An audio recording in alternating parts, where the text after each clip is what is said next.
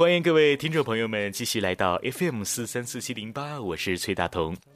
有一个地方，它给了你一些力量；有一个地方让你们相遇了；有一个地方恰好你路过它，并且经过它的身旁；有一个地方，其实我们都应该感谢。其实我们都要不辜负自己。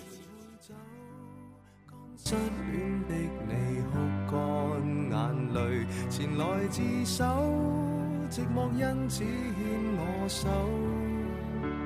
除下了他手信后，我已得到你没有，但你我至少往后成为了密友。去杭州看演唱会的时候，认识了一个姑娘，她住我旁边。没多久，天下大雨，我没带伞，姑娘就和我撑着一把伞。但大风大雨的一把伞根本就不够撑两个人，我过意不去，就示意说自己不用撑了。淋雨对男生来讲没什么，姑娘执意要给我撑，说我不撑的话，她也就不撑了。后来雨停了，姑娘浑身都湿透了。演唱会结束后，我请她吃夜宵，说什么着都得请她吃顿饭。和我一起的是三个基友，和她一起的还有两个女生。吃完饭，两拨人基本聊熟了。有个女生指着我说：“你特别像一个人。”我正盯着羊肉串，心想：“妈了个逼的！难道我像张杰的事情暴露了？”基友插话道：“我知道，一定是像赵本山。”那女生接着说：“你特别像她的前男友。”我察觉来者不善，低头一顿埋头苦吃。这个话题也就被我们这么的糊弄过去了。第二天我们要走，姑娘也在虹桥，我比她早出发一个小时。我们一起买了个早饭，我们都没有说话，临走前互相留了个电话。回家以后我特别忙，很快就把这件事情给忘了。很久以来我们也没有联系。大概一年后，我接到她的号码，看这名字一时间想不起来是谁。姑娘一听就情绪失控着，说：“今天我来看演唱会了。上次看演唱会看到有人特别像你，我一瞬间都以为你来了。我刚开始还想解释，后来才懂，他以为自己拨的是另一个号码。演唱会结束后，他给我来电话说：‘对不起，我刚才情绪失控了。’我说。”没关系，正好让我听完了一首歌。他说：“谢谢你。”我说：“谢什么？我什么都没有说呀。”姑娘说：“谢谢你没有挂电话。”我们就开始有一搭的没一搭的聊天。那时候是我的假期，也会经常的回复。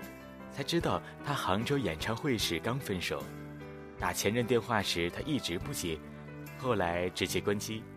再后来有天，他说：“谢谢你，我觉得我现在醒了。”我说：“那就好。”然后我们就再也没有联系。我一直都忘了这个插曲，直到后来听江婷说她以前的故事。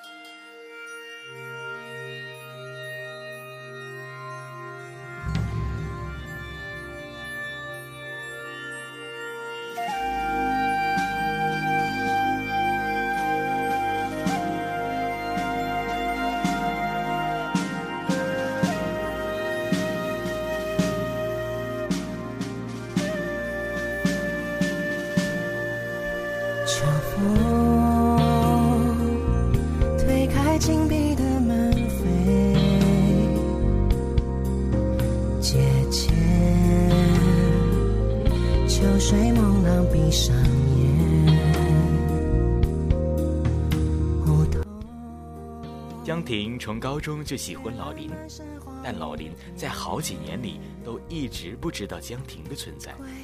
江婷是老林的初中学妹，高一时江婷上的高中和老林所在的高中恰好是对门，两人的学校只是隔了一条街的距离。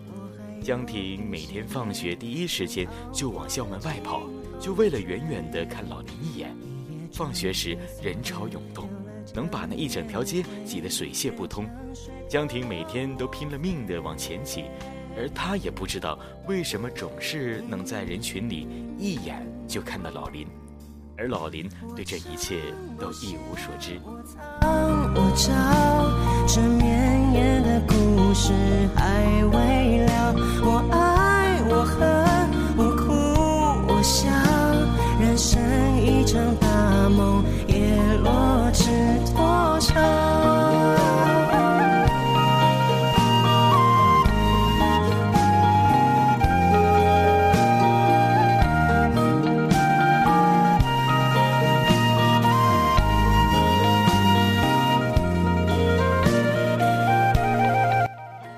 暗恋的人都具备了一种能在人群里一眼就看到他的超能力，却都缺了另一种让对方一眼就看到你的超能力。暗恋暗恋着，就到了高三。这期间，江婷不止一次的想要去表白，可她连和老林先做朋友的勇气都没有，永远是这么远远的望着。她有个闺蜜和老林是同班，她就通过闺蜜了解老林平日里的消息。而她让闺蜜誓死也不要把她喜欢老林的这个秘密告诉她。当她知道老林要考去南大的时候，她对自己发誓说，总有一天她也要去南京。等到她变得足够优秀的时候，她一定要站在老林的面前说：“老娘从初中就喜欢你，现在终于能告诉你了。”后来，江婷真的考上了南大，老林却在大二的时候。出了国。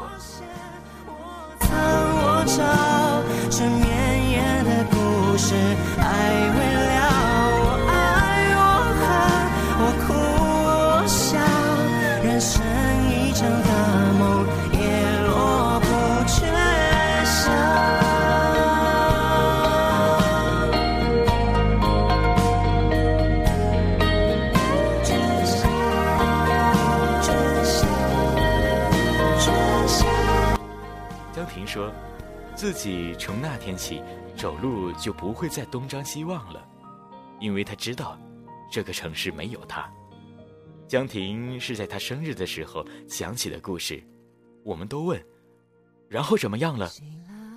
江婷说，然后就没有然后了，只是如果没有这个人，或许我不会再上南大，或许我就不会认识你们。后来，江婷真的变得足够优秀了，可她已经把老林放下了。她说：“反正这都是她自己一个人的故事，或许她从一开始就没有必要知道。那么，还是应该感谢相遇吧。他是那么的把他的故事收到了尾。”花开的时候，又过了一个春夏秋冬，看时光飞逝，却抹不去心里的思念。花落的时候，放下了曾经不满和抱怨。关于这段情，或许就没有谁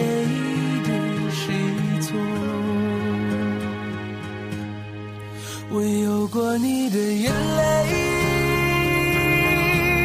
我有过你的欢笑，我有过你的温暖，我有过你的味道。我们的爱随风去。其实今天的这两个故事之间毫无联系，只是让我想到了每个人都会遇到这样的一个过路人。他只是经过你的身旁，你知道他不会走到你的生活里，却在无意中给了你些许的力量。他是一个平淡无奇的人，还是一个遥远的偶像，这都无所谓。后来他消失在你的生命里，你们之间再无联系，或许你们之间从来就没有什么联系，他就是这么经过，然后消失。或许对于另一个人来说，你也是这样的存在。在需要力量的日子里，有个人出现，那么谢谢你。尽管你听不到，尽管不知道未来你会去哪里，都感谢曾经遇见你。如果我恰好路过你的身旁，给了你一些力量，那么也不需要客气。有些人相遇就是为了告别，往后的日子里，我们都要不辜负自己。谁错？如果你